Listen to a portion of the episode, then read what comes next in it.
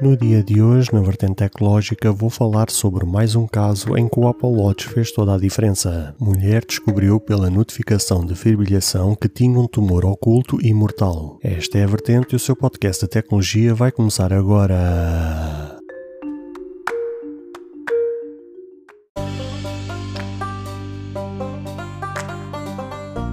Olá, ouvintes deste podcast de tecnologia. Eu sou André Silva e esta é a minha, a sua, a vossa vertente tecnológica, onde aqui poderá ouvir notícias, entrevistas, coberturas de evento, opiniões e muito mais. Fica aí para ouvir esta vertente já a seguir. Compartilhe este episódio com aquela pessoa especial e deixe o seu like, o seu comentário. Ah, e não se esqueça de ativar o sino para receber as notificações de todos os episódios.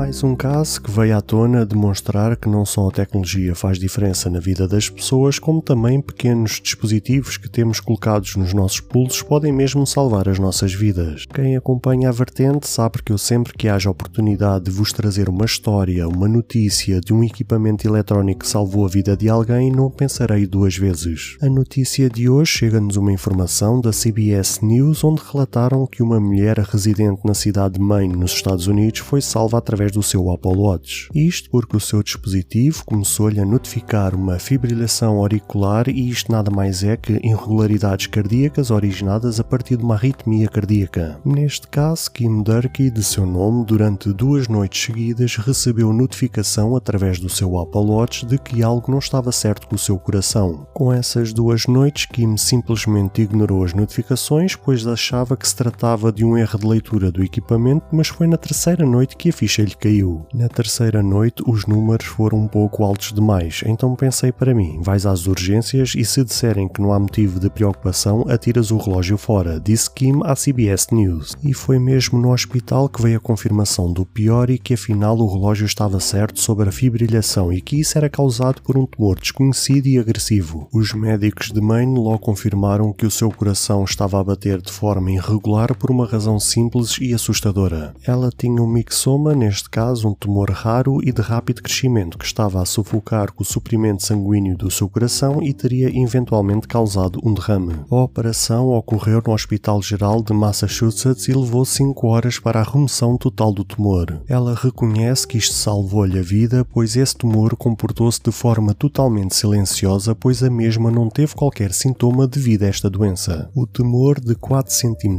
de tamanho e de crescimento extremamente rápido iria-lhe tirar com quase 100% de certeza a própria vida. Este foi mais um caso entre tantos outros milhares que acontecem diariamente que provam que muito provavelmente este tipo de equipamento eletrónico tornou-se um verdadeiro sucesso. E isso é facilmente explicável pela faturação das empresas que têm no seu portfólio este tipo de equipamento.